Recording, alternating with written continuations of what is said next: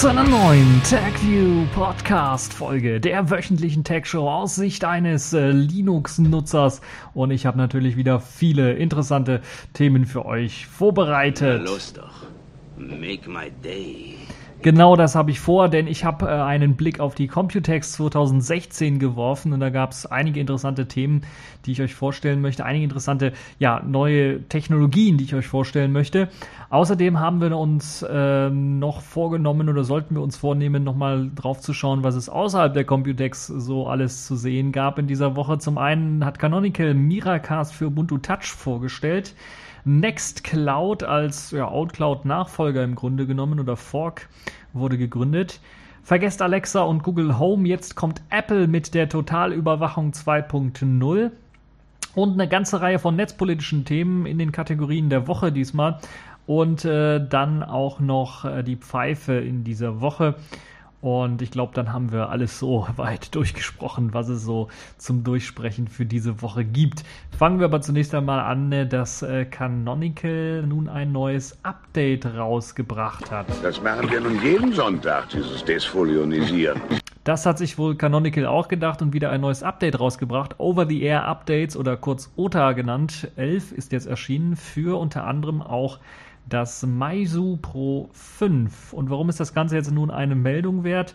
Nun ja, Canonical hat jetzt hier Miracast auf Ubuntu Touch aktiviert. Ähm, nun ja, das in einer speziellen Form, nämlich namens Ethercast. So haben sie das Ganze genannt.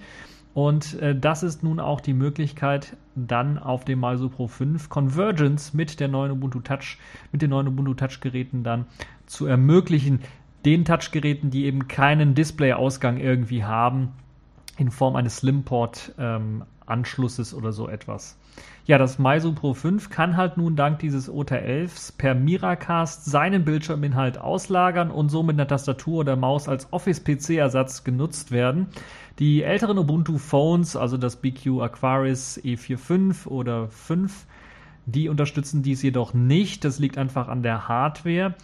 Ähm, und das gleiche gilt auch für das MX4, das das ebenfalls nicht unterstützt. Canonical verspricht aber zumindest, dass alle zukünftigen Geräte es unterstützen werden. Und wie es dann so bei Portierungen aussieht, wie zum Beispiel Nexus 4 oder 5, muss man noch schauen. Theoretisch sollte es dort zumindest beim Nexus 5 meines Wissens nach möglich sein, weil das unterstützt Miracast. Aber ob eben dieses Ethercast darauf portiert auch läuft, das muss man noch schauen. Es sieht nämlich momentan so aus, dass man dafür, und deshalb geht das auch für die älteren Ubuntu-Geräte nicht, zum einen, weil die Hardware es nicht kann, aber zum anderen auch, weil man äh, die entsprechenden Treiber braucht, also die Android-Basis, der, der Treiberunterbau, der unter dem Canonical Ubuntu Touch System läuft, muss eben geupdatet werden auf, glaube ich, mindestens Android Version 5. Und ob dann eben diese Miracast-Technik auch in den Desktop Einzug erhalten wird, halte ich für sehr fraglich, weil das ist ja vielleicht eine konsequente Idee, die vielleicht einer haben könnte, der sich denkt, okay, dann kann ich jetzt vielleicht mein, einfach mein Desktop-Bild auf meinen großen Fernseher streamen oder sowas. Das halte ich dann doch für sehr fraglich, weil, wie gesagt, eben ein Android-Unterbau benötigt wird und das hat ja Ubuntu auf dem Desktop normalerweise nicht. Ja, das also für die Leute, die ein Ubuntu Touch-Gerät haben, die können sich dann über Miracast jetzt freuen. Soll auch so schnell funktionieren, das konnte man in dem Video sehen, dass das Ganze eben dann auch ähm, ohne Probleme dann äh, auch für Spiele oder sowas genutzt werden kann und die Verzögerung nicht so groß sein soll, dass es störend werden könnte. Ja, kommen wir zur News in dieser Woche in Sachen Open Source. Äh, Nextcloud wurde gegründet. Nachdem sich Frank Karliczek und weitere Kollegen von OwnCloud zurückgezogen haben, hat es nicht lange gedauert, bis sie dann ihr nächstes Projekt, die Nextcloud, vorgestellt haben. Wahnsinn, Wahnsinn, Wahnsinn, Wahnsinn. Ja, genau genommen ist das ein Fork der OwnCloud, der mehr auf die Benutzerwünsche eingehen soll. Bereits im Juli soll dann schon die, erste Version von Nextcloud erscheinen, die dann ähm, OnCloud komplett ersetzen soll. Das heißt, man muss, wenn man jetzt eine OnCloud hat, ich glaube 9 ist die aktuellste Version, muss man nicht irgendwie das deinstallieren und dann Nextcloud installieren, sondern man soll eben auch ein normales Update fahren können auf Nextcloud. Daran arbeitet man. Man hat sich hier zusammengetan mit einer Firma, die nennt sich SpreedMe die von Nils Macher geleitet wird. Das ist einer der Gründer von äh, Red Hat Deutschland. Und äh, Ziel ist es, äh, die Dateisynchronisierung dann deutlich schneller zu machen und den Nutzern so die komplette Datenhoheit zu geben. Das klingt jetzt alles noch etwas wenig konkret für meinen Geschmack irgendwie und typisch irgendwie nach Marketing bla bla. Aber zumindest eines ist klar, durch SpreadMe wird dann auch, oder eben durch den Dienst äh, SpreadMe werden dann auch WebRTC-Dienste mit einfließen für Audio- und Videokonferenzen und die sollen dann irgendwie in Nextcloud integriert werden. Also so ein Chat-Dienst wird wahrscheinlich dann mit dabei sein. Bestandteil von Nextcloud sollen standardmäßig auch die Kalender- und Kontaktverwaltung werden. Diese sind ja bei OwnCloud als Plugins nur zu haben und äh, werden dann scheinbar eben von den externen Entwicklern gepflegt. Und jetzt bei Nextcloud soll es halt in das Projekt direkt hineinfließen, weil es eben zentrale Plugins sind. Angedacht ist auch das kollaborative Arbeiten an Office-Dokumenten mithilfe von LibreOffice.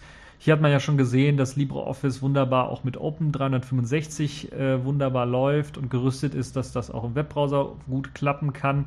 Da müssen wir mal schauen, äh, was sich die Nextcloud-Leute sich äh, so ausdenken.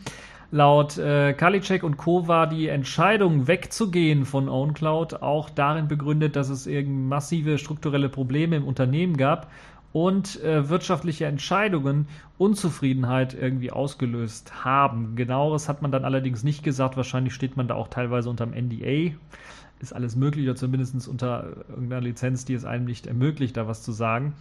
Und was man davon halten soll, kann jeder selber, glaube ich, für sich entscheiden.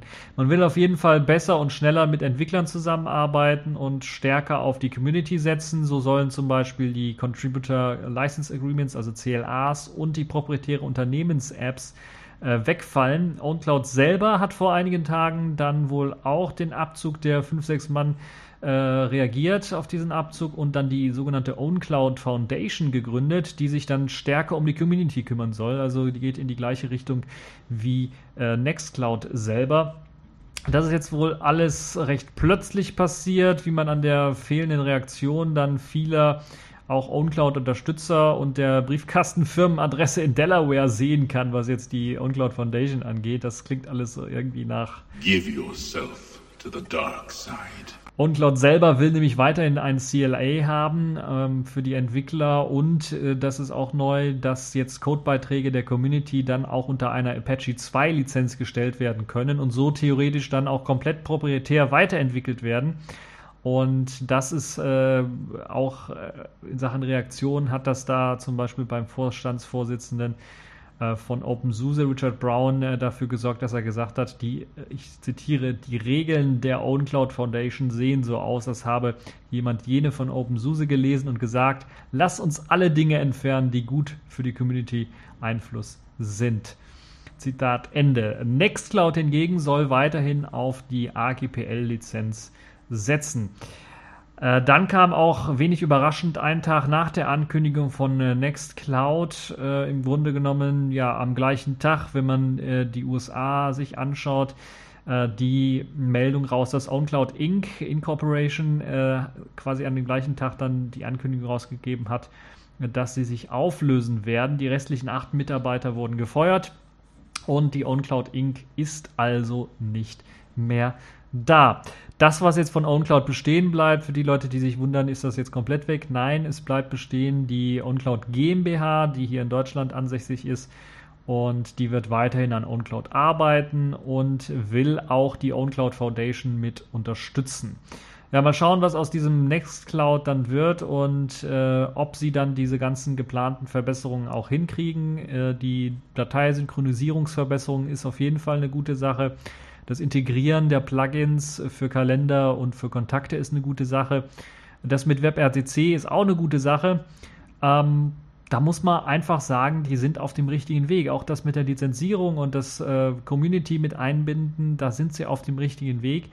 Äh, wie es dann aussieht mit Nextcloud, was zum Beispiel auch das Geldverdienen angeht, also haben sie auch einen Wirtschaftsplan, der irgendwie funktionieren kann.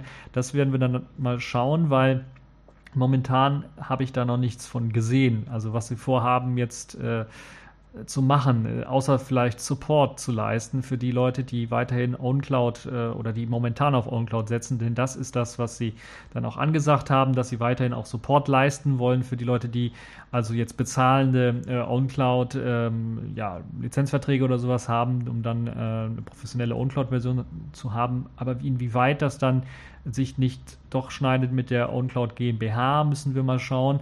Zumindest wird es wahrscheinlich Angebote geben an diese Firmen, die OwnCloud professionell auch einsetzen, äh, von Nextcloud, äh, Nextcloud dann eine mh, hm, Lizenz oder sowas zu erwerben oder auf Nextcloud zu wechseln und äh, dann eben ja so eine Art Firmenversion zu bekommen.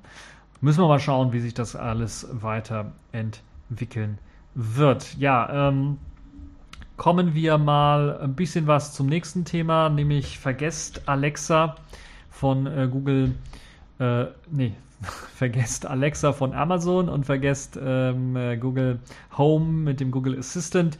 Jetzt kommt nämlich Apple mit einem total Überwachungskandidaten äh, und wir wissen natürlich alle. Es wird regiert von Sicherheitsbeamten. Und aus diesem Grund äh, hat jetzt Apple natürlich auch was vorgestellt, um äh, die Überwachung ins Wohnzimmer zu bringen. Wir kennen Alexa von Amazon, das ständig schnorchelt, was wir zu Hause alles so machen. Und wir kennen jetzt auch die Pläne von Google. Google Assistant gleich äh, mit Google Home äh, macht im Grunde genommen das Gleiche. Und nun kommt Apple daher und will noch mehr als nur Sprache aufzeichnen, denn die wollen auch noch eine Kamera aufstellen. Also sie wollen nicht nur ein Mikrofon zu Hause aus, äh, aufstellen, das allen einen ständig mithört, äh, sondern auch noch eine Kamera, die ständig läuft, die das Haus dann ständig abscannt und schaut, was wir gerade so machen.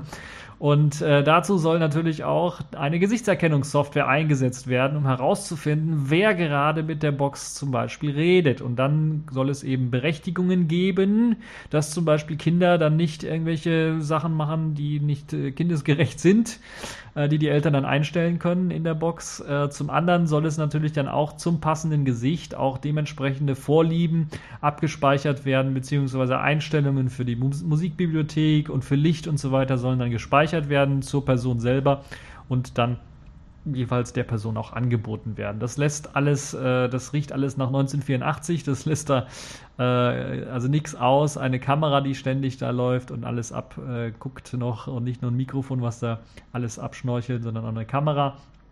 Das ist tatsächlich ein äh, Skandal, wie ich finde. Wir werden wahrscheinlich auf der WWDC äh, der nächsten Apple-Konferenz, ich glaube im Juni findet die statt, dann sicherlich äh, Neueres oder mehr davon hören, eventuell. Vielleicht auch erst im nächsten Jahr, aber ich glaube, jetzt, wo Google dann auch so ein Projekt vorgestellt hat, muss Apple irgendwie reagieren und auch irgendwie was vorstellen. Äh, alles irgendwie traurig aus meiner Sicht, finde ich. Aber ähm, ja, da geht leider die Reise so hin. Da müssten wir als Kunden vielleicht, wenn wir so etwas nicht haben wollen, das uns ständig abhört und äh, jetzt sogar noch das Haus äh, verwanzt, quasi in dem Sinne, dass da nicht nur ein Mikrofon eingebaut ist, sondern auch eine Kamera, die ständig durchs Haus rumscannt und guckt, wer denn da so ist. Ähm, das ist ein feuchter Traum, glaube ich, für alle Geheimdienste, dass sich Leute so etwas freiwillig in ihre Wohnung stellen. Nun ja, äh, das also dazu.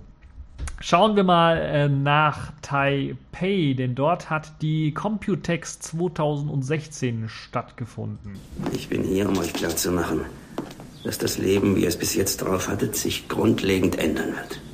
Ja, zumindest ist das so eines der Mottos äh, dieser Konferenz eventuell.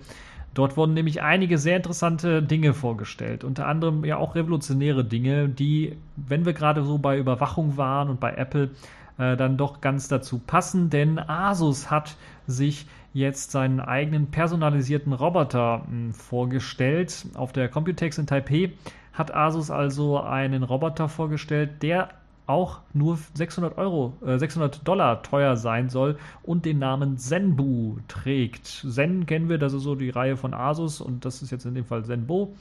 Und äh, ja, äußerlich sieht das irgendwie aus wie so ein Staubsauger mit Hals und Tablet als Kopf. Äh, oder auch, wer sich noch erinnert an diese alten iMacs mit diesem schwenkbaren Kopf und dem halbrunden Körper, das ist so in der Art äh, gestaltet, dieses, dieser Roboter von Asus. Sprich, man hat ein kleines Sprachassistenzsystem, wie man es von Google Home, äh, wie man es von äh, Amazon Echo kennt, mit eingebautem Tablet, das einem dann ständig in der Wohnung hinterherfahren kann und einem über To-Dos, Termine und weiteres informieren kann. Eine Kamera ist natürlich dort auch eingebaut in dieses Tablet. Und äh, um äh, diesem äh, Tablet dann auch oder diesem Roboter im Grunde genommen auch eine Menschlichkeit zu geben, zeigt man ständig ein Gesicht auf dieser Tablet-Oberfläche an, äh, das auch einfache Emotionen ausdrücken und darstellen können sollen. Das sieht äh, in den Demo-Videos schon sehr beeindruckend aus und was man sehen konnte von den äh, Videos der Vorstellung sah das auch äh, recht gut aus, wobei ich mir nicht immer sicher bin, dass das jetzt in Live da lief. Äh, da hätte auch einer hinten sitzen können und einfach die passenden Emotionen oder äh, die passenden Antworten auch klicken können. Natürlich ist der Roboter auch ähm, mit äh, einem Mikrofon ausgestattet. Die Kamera habe ich ja bereits schon erwähnt. Das wird benötigt, um natürlich dann auch Videochats machen zu können, Fotos zu schießen oder eben auch für die Spracheingabe selber. Natürlich, da muss das auch drauf reagieren. Und natürlich kann das Teil auch alles Mögliche, was die anderen äh, Sprachassistenzsysteme so alles, alles können fürs Heim. Das heißt, äh, man kann Schlösser im Haus aufmachen, wenn es natürlich irgendwie äh, elektronische Asus-Schlösser sind, äh, Lichter an und ausschalten, Fernseher an und ausmachen und vieles, vieles mehr. Äh, nun, wann soll das Ganze nun auf den Markt kommen? Man bemüht sich, das so schnell wie möglich zu machen, heißt es. Allerdings genaueres weiß man da leider noch nicht. Und ja, 600 Dollar ist nicht viel. Das ist für so einen Roboter, da könnte man wirklich mal auf die Idee kommen, äh, anstatt sich einen neuen Fernseher für die EM zu kaufen, kauft man sich so einen Roboter-Butler, der einem vielleicht dann auch irgendwie was bringen kann. Wobei bringen wird schwierig, er hat keine Hände. Also er kann nicht irgendwie was tragen. Das, was er machen kann, ist eventuell äh, ja dann einen informieren über neue E-Mails, über Termine und äh, so weiter und so fort. Und wie gesagt, eben Fernseher ausschalten oder Licht an und ausschalten, wenn man natürlich die passenden Steuerungsgeräte dafür natürlich auch hat. Wobei Fernseher ähm, ich bin mir nicht sicher, aber wenn er einen IR-Blaster hat, also einen Infrarotsender ähm, hat, könnte er theoretisch dann natürlich auch den Fernseher steuern und vielleicht auch eine Soundanlage oder sowas steuern. Ähm, muss man schauen, wie, inwieweit man das Ganze programmieren kann. Es gibt ein, nettes Werbefilmchen, was ihr euch anschauen könnt. Da wird äh, natürlich wieder die ideale Welt gezeigt, wie sie in ein paar Jahren dann doch sein könnte. Äh, paar Jahre sage ich jetzt aus dem Grunde, man hat zwar gesagt, man möchte das so schnell wie möglich auf den Markt bringen, man hat sogar den Preis von 600 Dollar eben genannt, aber bei Asus äh, kann es sich manchmal dann doch ein bisschen was verspäten und dann könnte es doch bis zu zwei Jahre dann doch dauern, bis das rauskommt und dann kann es sein, dass auch die Konkurrenz schon äh, wieder da ist mit äh, ihren eigenen Ideen. Aber das klingt auf jeden Fall sehr interessant und sehr spannend und sieht sehr gut aus. Den Artikel, den ich hier verlinkt habe, das ist ein Artikel, wie übrigens alle Computex-Artikel, die äh, bei Mobile Geeks erschienen sind, weil diese waren da recht flott, was das angeht. Der geht natürlich da so ein bisschen äh, reißerisch, äh, der, äh, Pallenberg geht da ein bisschen äh, reißerisch da mit dem Artikel um und meint, das ist die nächste Revolution und wir werden uns irgendwann mal alle dran erinnern, dass dieser Zenbu vorgestellt worden ist. So reißerisch und so, ja, ähm, sensationsgeladen würde ich das Ganze nicht dann sehen, sondern doch eher nüchtern betrachtet, solange es wirklich nicht nächste Woche oder zum, zu Weihnachten auf den Markt kommt. Ähm, mit der Funktionalität, die in dem Video gezeigt wird und genauso ebenso gut funktioniert, halte ich das doch für ein bisschen übertrieben. Vor allen Dingen muss man dran denken, dass die meisten dieser Funktionalitäten wie Schloss aufmachen natürlich daran auch noch hängen, ob man elektronische Schlösser haben äh, hat. Äh, und äh, die meisten Leute haben solche elektronischen Schlösser nicht, sondern herkömmliche Schlösser. Äh, das ist das eine. Das andere sind natürlich dann auch die anderen äh, Dienste wie Heizung hoch und runter regeln und sowas. Das braucht auch eben elektronische Geschichten, die dann auch eingekauft werden müssen. Und die meisten Leute haben so etwas eben auch nicht. das heißt, die Nützlichkeit dieses Roboters ist, glaube ich, hier für Deutschland zumindest ich weiß nicht, wie es in, in, in, den asiatischen Ländern aussieht, äh, wie es in Taiwan aussieht. Aber ich glaube nicht, dass die da sehr, sehr, sehr viel weiter sind, was äh, diesen ganzen Kram angeht fürs Zuhause. Äh, da braucht also noch ein bisschen paar Jahre. Man kann vielleicht nachher im Rückblick dann sagen, okay, Asus waren die ersten, die so etwas so massenmarkttauglich versucht haben, aber sie waren zu früh dran. Das ist das, was ich momentan befürchte, dass sie momentan mit diesem Roboter zu früh dran sind. In zwei, drei Jahren vier, fünf Jahren vielleicht, äh, wenn dann die Technologie äh, allgemein, das intelligente, intelligentere Haushalt dann äh, Fuß gefasst hat, könnte das durchaus eine nützliche Geschichte sein. Ja, insgesamt bleibt die Frage, ob eben so eine mobile Abhörstation dann mit Gesicht und vorgegaukelter Menschlichkeit sich dann besser durchsetzen kann als so eine starre Box, die irgendwo im Raum steht.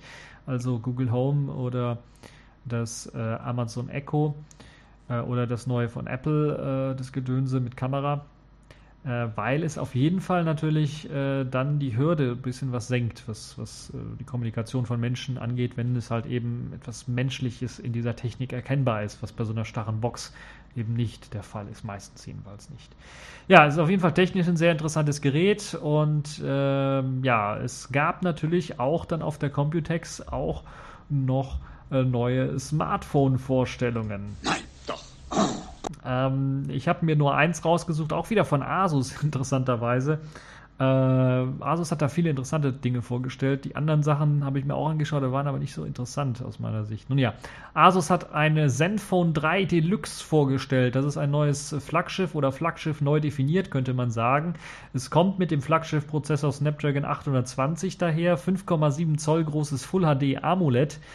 Ähm, ja, das ist schon fast Phablet-Größe, würde ich mal sagen. Android 6.0 natürlich, aber dann sage und schreibe 6 GB Arbeitsspeicher und man höre und staune 256 GB internen Speicher. Einen, einen Dual-Slim-Kartenslot mit entweder zwei SIM-Karten, die man dort reinstecken kann, oder eine SIM-Karte und eine Micro-SD-Karte. Außerdem ist ein USB 3.0 Typ C äh, verbaut. WLAN AC ist natürlich mit an Bord, GPS und ein 3000 mAh Akku mit Quick Charge 3.0. Da habt ihr es also in einer halben Stunde, glaube ich, zu 50% aufgeladen. Also ein sehr, sehr schnelles Aufladen. Ein 23 Megapixel Sony Kamerasensor IMX318 mit Bildstabilisierung und Dual-Tone LED Flash. 8 Megapixel Vorderkamera. Äh, Fingerabdruckscanner ist mit an Bord. Und die Preise sollen losgehen ab 500 Dollar aufwärts. Das ist doch recht günstig, wenn man da überlegt. Allerdings ist das eben dann nur für das billigere Modell, das dann eben äh, zwar auch mit 6 GB RAM daherkommt oder mit 4 GB RAM daherkommt, ne, ich glaube mit 4 GB RAM daherkommt. Also Asus hat halt sehr, sehr viele Phones vorgestellt, Zenfone 3 und dann gibt es halt verschiedene Varianten und die Deluxe-Variante kommt in der billigsten Fassung mit einem 64 GB internen Speicher, also nicht mit den 256 GB. Die kann man sich allerdings auch holen, die Version und wie man Asus kennt, wird es dann auch äh, eben dann äh, weitere Versionen von diesem äh, oder Abwandlungen von diesem Phone geben. Ob das Ganze dann auch in Europa erscheinen wird, werden wir dann noch sehen. Auf jeden Fall ist das, hat das schon mal in Sachen High-End eine andere Kategorie jetzt so ein bisschen aufgerufen mit sehr, sehr viel Arbeitsspeicher und sehr, sehr vielem internen Speicher. Äh, das Display soll äh, bei 5,7 Zoll nur Full HD-Auflösung haben, finde ich ein bisschen schade. Ist zwar ein AMOLED, aber hm, finde ich trotzdem ein bisschen schade. Ja, äh, dann gab es auch von Asus ein neues ähm, Ultrabook, was vorgestellt worden ist. Das erwähne ich jetzt auch, weil es wieder auch eine neue Kategorie in ultraleichten, ultradünnen Ultrabooks schafft. Nämlich ist das dünnste Ultrabook. Es ist noch dünner und leichter als das äh, MacBook. 11,9 mm ist das nur dick und hat ein Gewicht von 910 Gramm. Das ist sehr, sehr wenig. Und es ist quasi ja ein Mac-Klon, äh, das kann man durchaus schon sagen. Es gibt dann das Ganze auch in verschiedenen Farben und Größenvarianten. 11 Zoll ist, glaube ich, das, äh, die, die kleinste Variante. Und äh, das soll dann vor allen Dingen im Gegensatz zu einem MacBook mit einem schnelleren und besseren Prozessor ausgestattet daherkommen. Ein richtiger Core i7 ist damit verbaut mit 16 GB RAM äh, ist es dann auch halt eben auch möglich, dann eine 1 Terabyte PCI Express SSD mit reinzupacken und das sorgt halt eben dafür, dass man äh, da einen richtig flotten äh, PC hat. Äh, da das Ganze mit einem richtigen Core i7 ausgestattet ist, muss dieser auch aktiv gekühlt werden und deshalb hat man dann auch einen Kühler eingebaut und ist da ganz kreativ geworden und hat den weltweit dünnsten Ventilator in ein Notebook eingebaut mit nur rund 3 Millimetern. Das äh, mit dem Gorilla Glass 4 geschützte Display gibt, äh, weist dann auch noch einen kleineren Rand aus als zum Beispiel beim Vorgängermodell. So hat man dann halt eben äh, die Möglichkeit, ein größeres Display in ein kleineres Gehäuse quasi reinzupacken. Die Auflösung beträgt äh, dann Full HD auch nur. Sage ich mal so, aber bei 11 Zoll, da macht 4K auch keinen Sinn. Selbst bei 13 Zoll habe ich da auch kein Verständnis für 4K unbedingt einsetzen zu müssen. Es sorgt halt nur für Ruckeln, wenn man halt eben dann äh, sich Sachen anschauen möchte. Ein Fingerabdruckscanner ist dann optional auch erhältlich, ist im Touchpad mit ein äh, integriert, weil das Touchpad eben so groß ist, dass man dann oben rechts ein bisschen was Platz lässt für eben den Fingerabdruckscanner. Der ist optional, wie gesagt. Es gibt wie beim MacBook selber dann allerdings auch nur zwei Anschlussmöglichkeiten. Einmal für das Headset selber und dann für einen USB-C ja, Strom oder sonstigen Adapter um weitere Geräte anschließen zu können. Die Akkulaufzeit soll etwa 9 Stunden betragen. Die Tastatur soll, eine, soll auch extrem flach sein, soll allerdings einen besseren ja, Anschlagspunkt oder einen weiteren Weg bieten als eben bei einem äh, MacBook. Und in der schlappsten Ausführung, die es davon gibt, die äh, ist ausgestattet mit dem Core i5 und 4 GB RAM, kostet das Ganze dann 999 Dollar. Und in der stärksten Variante, also mit dem Core i7 16 GB RAM und einer 1 TB PCI Express SSD, kostet das Ganze dann 1000, Euro, äh, 1000 Dollar mehr. Das also äh, das äh, ZenBook. Jetzt gehen wir mal ein bisschen weg von Asus und schauen uns Pump Express 3.0 von MediaTek an. Das ist eine Technologie, die äh, einen seltsamen Namen hat. Also Pump Express hört sich ein bisschen was äh, komisch an, aber es ist nichts anderes als eine Schnellladetechnologie, die im Grunde genommen dieses Quick Charging oder Quick Charge von, äh, von Qualcomm äh, Konkurrenz machen soll. Und es soll schneller sein als äh, das Quick Charging 3.0. Äh, binnen von 20 Minuten soll ein Smartphone-Akku bis zu 70% aufgeladen werden können mit dieser MediaTek-Technologie. Ihr braucht natürlich dafür auch einen MediaTek-Prozessor. Das ist schon klar, ist äh, nicht jedermanns Sache, so ein MediaTek-Prozessor, aber er findet ja jetzt immer mehr Abreißer. Ähm, die Sony-Geschichte, also Sony hat in ihrem Xperia XA ein MediaTek Helio eingebaut, ich glaube ein X10 oder X20 oder sowas. Ähm, und viele weitere äh, setzen eben auch auf diesen Prozessor. Und da könnte es halt eben, äh, gerade im niedrigen oder Mittelklassenpreissegment, könnte es dann halt eben dazu führen, dass man mit Pump Express 3 dann auch vielleicht eine neue Technologie bekommt, die es erlaubt, dann schneller äh, die äh, ganzen Smartphones zu laden, ohne den Akku irgendwie deutlich mehr zu belasten oder kaputt zu machen. Und äh, das ist eine interessante Idee und es ist auch gut, dass es da Konkurrenz gibt und äh, dass das nicht alles bei Snapdragon, bei Qualcomm und ihren Snapdragons hängt, sondern dass es da auch äh, gesunde Konkurrenz gibt, sodass man in Zukunft eventuell dann auch nochmal sehen kann, äh, wie sich das Ganze dann weiterentwickeln kann. Pump Express 3 also ein sehr interessantes Konzept, wie ich finde. Es gibt ein kleines Videochen dazu, das das auch nochmal vergleicht und nochmal zeigt, was man da alles erreichen kann mit äh, und äh, äh die verschiedenen Vergleiche eben auch zu der hm, Competition, zu, zum Wettbewerb, zu den Wettbewerbern. Ja, äh, das also Pump Express 3. Dann gab es noch ein äh, sehr interessantes Projekt. Sensel Morph nennt sich das Ganze. Es ist ein ja übermäßig großes Touchpad im Grunde genommen das über sehr, sehr viele Drucksensoren verfügt in diesem Touchpad selber.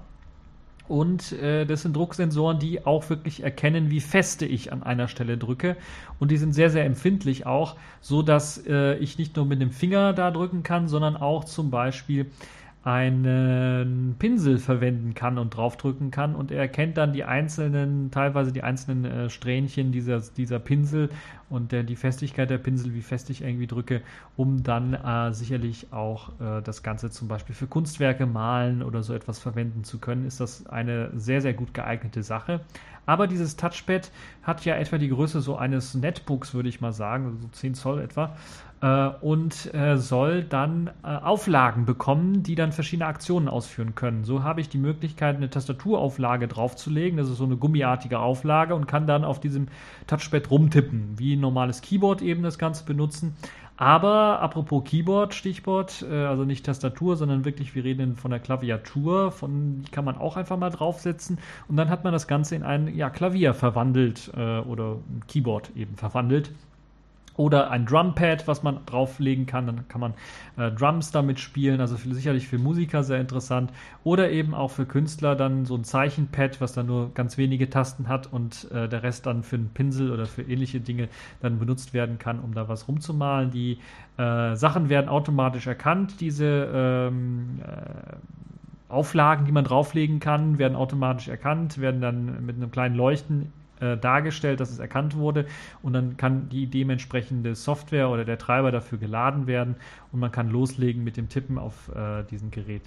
Äh, sehr, sehr interessante Idee, wie ich finde. Das Ganze ist, ähm, glaube ich, bei Kickstarter momentan und ist auf jeden Fall ein sehr interessantes Projekt für die Leute, die eben auf solche künstlerischen Sachen Wert legen. Also die nicht nur vielleicht ein kleines mobiles äh, per USB angeschlossenes äh, ja, Touchpad haben wollen oder eine virtuelle Tastatur, äh, was heißt virtuell, ist ja eine echte Tastatur, aber mit so einem Gummi, ja, dann halt drauf tippen wollen, äh, sondern die das Ganze vielleicht auch fürs, fürs Zeichnen, fürs Malen mal verwenden wollen oder vielleicht auch fürs Musikmachen verwenden wollen. Also eine sehr interessante Idee, wie ich finde. Und ähm, ja, dieses äh, Pad ähm, äh, könnt ihr euch mal anschauen. Es gibt äh, einige Videos zu diesem Pad, äh, die auf der verlinkten Seite zu finden sind, äh, wo das Ganze dann demonstriert wird, äh, wie das dann in Wirklichkeit in, in, echt dann aussehen könnte. Und ja, 20.000 Drucksensoren in so ein Pad reinzupassen, ist schon eine Kunst für sich. Accepted. Connecting. Complete. System activated. All systems operational.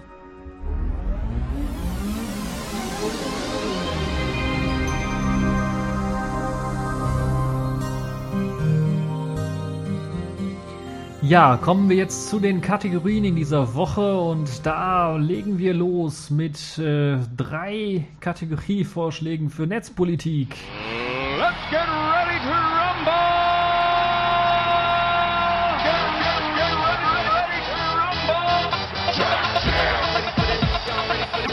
Ja, Netzpolitik das heißt äh, zum einen eine positive Nachricht. Äh, das Verfassungsgericht erlaubt Sampling. Eine kleine Zeitenwende, so könnte man eigentlich behaupten.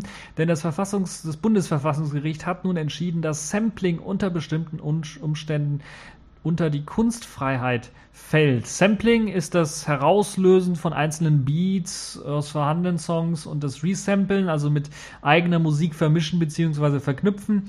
Ähm, am besten kann man es beschreiben, wenn man das Beispiel beschreibt, was bei dem Bundesverfassungsgericht auch ansässig war.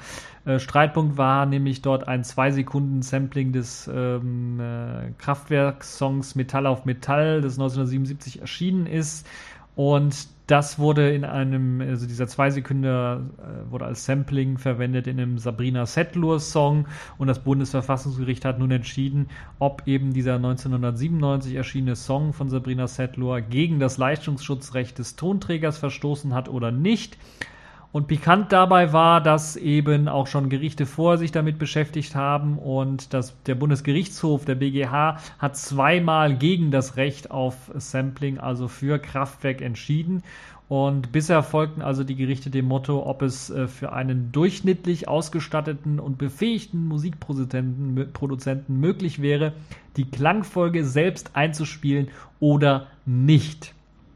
Das war halt bisher immer die Begründung oder das Motto, nach dem sie gefolgt sind. Remixe beziehungsweise so Sampling aus äh, oder auf Basis von anderen Songs und Ideen sind aber, glaube ich, doch gerade jetzt ähm, da die Technologie so weit ist, in den letzten 20 Jahren dann doch durchaus nicht, äh, nichts Außergewöhnliches mehr und ja auch zentraler Bestandteil von Hip-Hop und äh, anderen Musikgenres.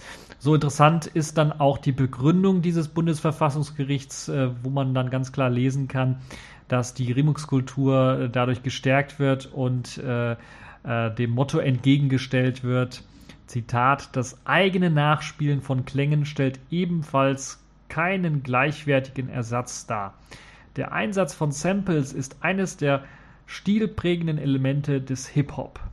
Zitat Ende. Das heißt, da hat das Bundesverfassungsgericht uns mal wieder aus der Scheiße geritten, könnte man auch sagen, denn sie haben wirklich mal äh, grundsätzlich erkannt, dass erstmal die Remix-Kultur und eben dann auch zentraler Bestandteil teilweise äh, aus Musikrichtungen eben auch das Sampling ist. Und bei dem Fall ist es halt auch so, äh, dass man ganz klar ges gesagt hat, dass durch eben diesen zwei Sekunden Clip nicht irgendwie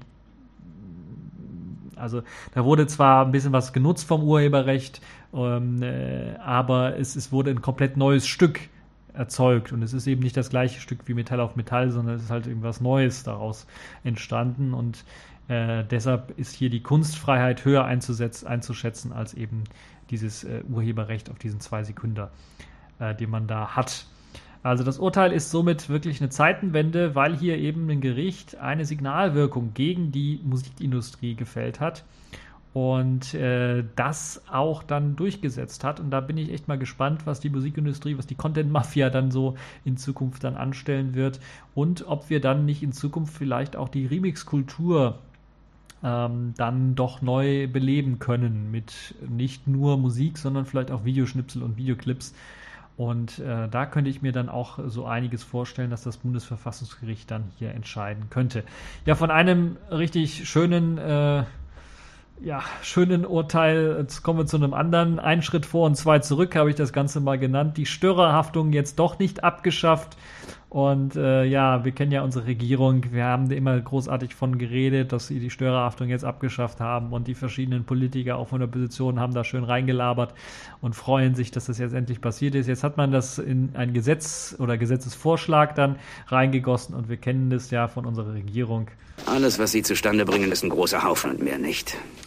So sieht's aus. Vor ein paar Wochen halt eben groß angekündigt, ist jetzt die Steuerhaftung doch nicht so richtig abgeschafft worden. Zwar wurde halt immer wieder beteuert, dass man diese abschaffen möchte und hat das dann auch wunderbar in die Begründung dieses neuen, neuen Gesetzesvorlage dann hineingeschrieben.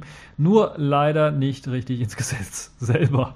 Und das ist schon richtig krass. Also, es fehlt nämlich ganz klar der Hinweis darauf, dass eben die äh, neue Haftungsbeschränkung, die es ja dann gibt, laut dem oder geben soll, laut dem äh, Vorschlag dann auch für Unterlassungsansprüche, die normalerweise eben die sind, die bei Abmahnungen drin stehen, gilt. Das ist also ein sehr, sehr zentraler, wichtiger Punkt, weil das ist halt das, wobei man dann meistens abgemahnt wird. Oder die ganzen Abmahnanwälte haben sich darauf, ähm, berufen sich darauf, dass sie halt eben Unterlassungsansprüche haben. Und die sind eben nicht geregelt in dem Gesetz. Und das ist eben das, wo die Leute, die die Vorlage geschrieben haben, das können wir nicht machen und wo alle anderen sagen, das ist aber das, was ihr machen müsst, damit eben das richtig funktioniert mit der Störerhaftung und dem Abschaffen dieser Störerhaftung. Ansonsten wird diese Abmahnwelle weitergehen und man wird weiterhin Probleme damit haben. Und äh, ja, das sieht alles danach aus, dass eben auch nach dem Gesetz diese Abnahmewelle dann weitergehen wird. Zunächst einmal, dann muss man mal schauen, wenn dann immer mehr vielleicht diese Abmahnungen abgelehnt werden vor Gericht, kann es eben dann äh, dazu führen, dass vielleicht doch dann äh, Zeitenwende einfährt äh, oder sowas. Aber das dauert halt auch alles immer lange, das kennen wir und das funktioniert auch nicht so richtig. Also jetzt kann man eigentlich nur noch hoffen, dass der Europäische Gerichtshof da eine wegweisende Entscheidung fällt, denn der hat sich gerade die Rechtmäßigkeit der deutschen Steuerhaftung angeschaut und will dann bald ein Urteil dazu fällen. Und da können wir also darauf hoffen, dass sie dann ein äh, Urteil in unserem Sinne äh, fällen, sodass wir weiterhin ohne äh, dafür haftbar gemacht werden äh, zu können, dann ein WLAN-Netz frei offen betreiben können, äh, ohne dass wir da mit Problemen rechnen können oder mit Abmahnungen und Anwälten kämpfen müssen. Das also dazu. Ja, kommen wir zur nächsten Schnapsidee der Bundesregierung. Äh, nächster netzpolitischer äh, Exkurs könnte man sagen. Ja, nun, wer immer noch nicht genug hat, äh, immer noch nicht geglaubt hat, dass eben dieses Maß an Inkompetenz dann noch gesteigert werden kann, der äh, soll, sollte sich jetzt den neuen Gesetzesentwurf äh, vorlesen ähm, lassen oder durchlesen. Äh, Prepaid-Karten sollen nämlich nur noch gegen Ausweis und Anschrift herausgegeben werden. Ich kann der Regierung da nur zurufen. Aber ich weiß nicht. Hey! Ich kenne dich doch. Ach, und woher? Ja, sicher doch. Du musst der Dorftrottel sein. In jedem Dorf gibt es einen Vollidioten, der ihn auf diese Weise begrüßt. Ja, äh, natürlich wird das Ganze wieder mit dem Antiterrorkampf begründet und ist es deshalb auch in dem neuen BKA-Gesetz oder dem neuen Antiterror-Gesetz der Regierung mit drin. Und äh, Merkel sagt dazu einfach nur. Das sind aber Dinge, über die darf man nicht diskutieren, die muss man einfach machen. Und das hat überhaupt keinen Sinn. Wir hatten sowas mal schon mit der Ausweispflicht für SIM-Karten. Das hat überhaupt nichts gebracht, deshalb hat man das einfach abgestellt. Äh, und jetzt will man es wieder einführen mit eben der Begründung Antiterrorkampf. Und Bestandteil dieses neuen Antiterrorpakets der Bundesregierung ist halt eben, dass man eben bei Prepaid-Kunden oder bei Prepaid-Karten man den Ausweis vorzeigen muss oder soll. Noch ist das Gesetz nicht durch. Und es wird sowieso dann äh, auch wieder so einen Stichtag geben, ab wann das dann gilt. Also für die Leute, die sich eindecken wollen mit Prepaid-Karten, können das jetzt machen. Äh, das zum einen. Zum anderen ist es einfach Blödsinn, weil wenn man dann an den Supermarktkasse geht und dann den Ausweis vorzeigen muss, um so eine blöde Prepaid-Karte zu kaufen, Wer will das kontrollieren? Und das gleiche gilt, wenn ein Kollege dann einfach da den Ausweis äh, mit seinem Ausweis die Prepaid-Karte kauft und mir die Prepaid-Karte dann gibt. Ähm, wer will das kontrollieren? Also das ist irgendwie komplett kompletter Bullshit wieder, der überhaupt nichts bringt und ähm, nur Leute irgendwie bevormunden soll. Äh, natürlich wird vornehmlich der Terrorismus hergenommen, aber man will natürlich anhand der Daten auch Straftaten zurückverfolgen wollen. Das ist nämlich auch ein wesentlicher äh, Aspekt. Also man möchte nicht nur den Terrorismus bekämpfen, das Hauptargument, das alles totschlagen soll. Und irgendwo im Kleingedruckten steht dann, ja, wir wollen das aber auch äh, zum Aufdecken von Straftaten also benutzen können sollen. Sprich, wenn ihr dann von irgendeinem dubiosen Händler vielleicht die Karte bekommen habt äh, und der hat davor, was weiß ich, äh, Tante, äh, Tante Emma Laden ausgeraubt oder sowas, äh, könnt ihr dann äh, vielleicht, äh, wenn ihr dann Pech habt, dran sein, wenn ihr die Karte dem verkauft habt und auf euren Namen das Ganze registriert habt. Also da weht also der Wind her. Was für Pfeifen kann man da nur sagen und ja, eigentlich müssten wir das wie Clint, Clint Eastwood dann machen und einfach sagen. Mach ein paar kräftige Züge, dann kannst du gut kacken. Ja, mehr kann man dazu eigentlich nicht sagen. Ähm, kommen wir zur Pfeife der Woche oder den Pfeifen der Woche, denn dort habe ich noch ein bisschen was mehr als Microsoft rausgefunden. Zum einen äh, hat, sich Microsoft mal wieder wunderbar beworben zur Pfeife der Woche, nämlich äh, sie haben ein äh, Zwangsupdate zu Windows 10, das kennen wir ja schon naja, das Zwangsupdate war nicht so zwanghaft, aber da gab es halt immer so ein Pop-up, was auftauchte, wollen sie nicht Windows 10 updaten und dann konntest du einfach abbrechen klicken oder oben rechts aufs X klicken, um das Fensterchen zu schließen. Und wir kennen ja Microsoft, die alle möglichen Methoden versuchen, äh, euch irgendwie Windows 10 aufzuschwatzen, zumindest wenn man eben Windows-Benutzer ist. Also für die Leute, die das, äh, die Leitgenossen, die das immer noch benutzen, äh, mein Beileid, was das angeht. Und äh, die nervigsten oder die nervigen Infofensters, äh, Fensters, äh, die Fenster, die man so kennt, die einen dazu noch raten, irgendwie Windows 10 äh, darauf umzusteigen, dazu abzugraden. Da konnte man wirklich eben auf Nein klicken oder man konnte einfach das Wegklicken, indem man einfach das Fenster geschlossen hat. Nun hat Microsoft den Spieß so ein bisschen umgedreht und ein Fenster wegklicken, also auf das X klicken und gar nicht durchlesen, was da kam, bestätigt dann nun den Update und schwuppdiwupps wird euch ein Windows 10 heruntergeladen und installiert, ob ihr es wollt oder auch nicht. Ähm, man kommt also nicht drum herum, jetzt jedes Mal genau zu lesen, was in diesem Pop-up-Fenster dann wirklich da erscheint äh, das einem dann sagt und es dann äh, ordentlich irgendwie wegzuklicken. Also man muss wirklich durchlesen, was da steht und ich, ja, was kann man dazu sagen? Nirgendwo wirst du mehr Abschaum und Verkommenheit versammelt finden als hier. Äh, ich kann mir durchaus vorstellen, dass Microsoft demnächst in diesem Pop-up-Fenster dann auch noch mal eine doppelte Verneinung nicht äh, doch noch einen in den Fenstern einbaut. Verdammt, ich wollte es witzig machen, hat nicht funktioniert. Also die könnten noch eine doppelte Verneinung dort reinbauen, um es dann noch verwirrender zu machen für den User, sodass er dann sich immer verklickt und dann doch sein Windows 10 Update irgendwie runterlädt. Also diese abenteuerliche Begründung, es wäre von den Usern gewollt, kann ich einfach durchaus nicht ernst nehmen, was Microsoft da sagt weil äh, das können sie wohl doch nicht ernsthaft wirklich meinen, dass der User möchte, dass wenn so ein Pop-up-Fenster kommt, man klickt auf X, dass dann irgendwas bestätigt wird und runtergeladen und installiert wird. Das kann Microsoft doch nicht ernsthaft meinen. Nun ja, äh, das haben sie aber so als Begründung rausgehauen. Ja, äh, ich konnte mich wirklich nicht festlegen, was die Pfeife der Woche ist, denn es gibt noch was. Äh, die Telekom ist nämlich auch wieder negativ aufgefallen mit äh, Zitaten und Kommentaren, wo ich einfach auch nur mit dem Kopf schütteln kann. Man spricht davon, dass sie für Netzneutralität sind, aber Spezialdienste sollen auch erlaubt sein. Erinnert mich irgendwie an so Sachen wie heißes Eis dass die irgendwie einem verkaufen wollen. Das funktioniert nicht. Also zudem versteht man sich bei der Telekom ja auch als Hüter des Wettbewerbs. Oh Mann, so viel Bullshit habe ich eigentlich wirklich in einem Interview noch gar nicht gelesen. Und äh, das habe ich einfach, also das letzte Mal, dass ich so viel Bullshit gehört habe, war vom Ul. Äh, auf jeden Fall möchte man Vectoring, also Glasfaser bis zum Verteilerkasten, danach nur Kupfer, weiterhin umsetzen und unterstützen, da ansonsten die Kabelnetzbetreiber, also Kabelfernsehnetzbetreiber, ein Monopol hätten. Die sind also die Wettbewerbshüter und stellen sich da so auf, die Telekom, um Monopole zu beseitigen. Also merken die die überhaupt noch irgendwie was? Also bei der Telekom, ich weiß es nicht. Die haben doch selbst ein Monopol, jahrelang schon. Und also ich weiß nicht, meine Güte, wenn ihr kein Monopol für schnelles Internet den Kabelnetzbetreibern überlassen wollt, müsst ihr halt eben schnelles Glasfasernetz überall in die Haushalte bringen und nicht auf so altertümlichen Kupferkabelkram setzen. So einfach ist die ganze Geschichte, so einfach ist die ganze Chose und dann ist das Problem gelöst. Aber bei der Telekom merkt man anscheinend nicht mehr so viel. Und natürlich Netzneutralität mit Spezialdiensten, die erlaubt werden sollen. Das ist wirklich, ah, da hat man einfach Netzneutralität nicht kapiert.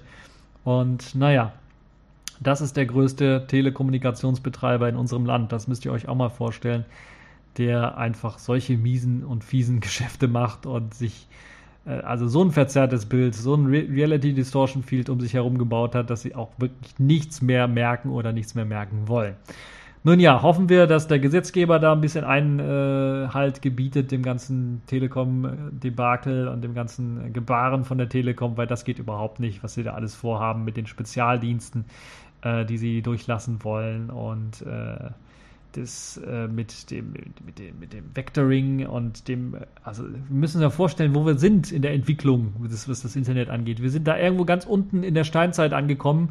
Äh, was heißt angekommen? Wir sind wir dümpeln da schon seit Jahren rum und andere Länder um uns herum haben halt eben äh, bauen dort eben Glasfaser aus, bauen schnelle Internetleitungen aus und es sieht halt so aus, dass äh, wie die Kanzlerin, wie die Regierung immer meint, wir wollen einen Technologiestandort Deutschland erschaffen, wir wollen ein paar Silicon Valleys hier in Deutschland aufbauen. Wie soll denn das Ganze gehen, kann ich euch zurufen, wenn die Infrastruktur dafür nicht geschaffen wird?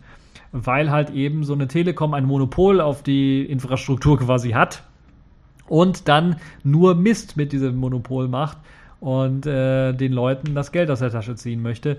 Ganz zu schweigen von den ganzen Mobilkommunikationsmöglichkeiten äh, oder mobiles Internet irgendwie zu empfangen, was ja auch äh, komplett für den Arsch ist, könnte man muss man einfach so sagen. Wenn man sich überlegt, man muss 30, 40 Euro bezahlen, um 2, 3 Gigabyte oder 20 und 30 Euro bezahlen, um 2, 3 Gigabyte Volumen äh, im LTE-Netz zu bekommen. Und man schaut sich dann in anderen Ländern äh, rund um Deutschland an, da kriegt man 30, äh, 20, 30, 40 Gigabyte für den gleichen Preis. Äh, da kann man einfach nur sehr kräftig mit dem Kopf schütteln und hoffen, dass einem der Kopf nicht abfällt, weil das ist wirklich unglaublich und äh, das liegt nicht an den Netzen. Die Netze der anderen Länder sind nicht deutlich besser als unsere Netze äh, dass das äh, möglich ist, sondern es liegt ganz einfach daran, dass wir einen schlechten Wettbewerb hier haben, der einfach nicht funktioniert. Und die Telekom ist maßgeblich daran schuld. Das ist meine Ansicht zu dem Ganzen. Wenn jetzt einer von der Telekom zuhört und mir da Paroli bieten möchte, der kann das gerne in den Kommentarbereich machen oder sich auch gerne melden, wenn er für ein Interview bereit ist, um mir die ganze Sache mal zu erklären, warum wir so langsames Internet haben und warum äh, die Telekom wirklich für Netzneutralität stehen sollte und äh, warum eben Vectoring ausgebaut wird, anstatt Glasfaser zu machen. Äh, na, außer natürlich der offensichtlichen Begründung, dass das einfach billiger ist, Vectoring zu machen, als Glasfaser auszubauen äh, wäre ich sehr dankbar dafür, wenn da noch weitere Begründungen reinfließen könnten. So, das war es dann jetzt auch schon für diese TechView Podcast Folge. Ich wollte nicht allzu lang machen, äh, habe, glaube ich, dann das Ganze auch geschafft. Also auch viele Kategorien mal weggelassen, beziehungsweise gar nicht äh, rausgesucht, die Themen dafür. Äh, trotzdem, glaube ich, recht spannende, interessante Themen. Äh, die nächste TechView Podcast Folge oder die nächste, ja, die nächste TechView Podcast Folge wird ähm, in zwei Wochen erscheinen. Das heißt, es wird in der nächsten Woche eine TechView Podcast Show wieder geben. Dort habe ich mir das Thema Assistenzsysteme rausgesucht. Ich habe so viel über Assistenzsysteme rumgeschimpft, die wir so in Zukunft alle bekommen werden und habe gar nicht angesprochen die Assistenzsysteme, die wir jetzt alle schon auf unseren Smartphones haben. Und ich habe mir die dann schon mal angeschaut. Die Sendung ist quasi schon fertig, muss noch geschnitten werden und hochgeladen werden. Dann kriegt ihr in der nächsten Woche dann also die TechView Podcast Show zu den Assistenzsystemen auf Smartphones, die wir aktuell schon haben. Ein kleiner Vergleich vielleicht auch für den einen oder anderen, der sich dafür interessiert. Ja, das war es jetzt aber wirklich für diese TechView Podcast Folge. Ich hoffe, sie hat euch gefallen und bis zur nächsten Folge.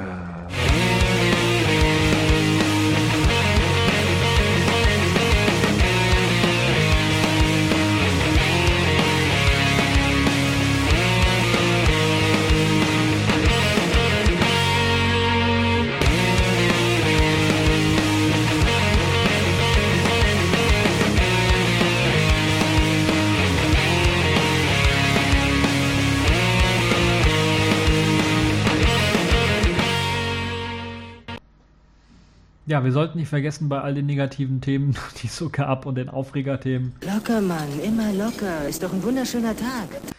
So wunderschöner ist, äh, ist der Tag hier bei mir nicht, sondern es gibt Regensturm und Hagel und so alles Mögliche. Ich hoffe, bei euch ist es ein bisschen was besser und ihr sauft nicht alle in eurem Keller ab oder so. Und äh, kann euch dazu dann auch nur sagen, äh, habt einen schönen Tag und hoffentlich dann auch eine ähm, bessere Woche ohne diesen ganzen Sturm, Regen, Hagel und den ganzen Kram. Ciao.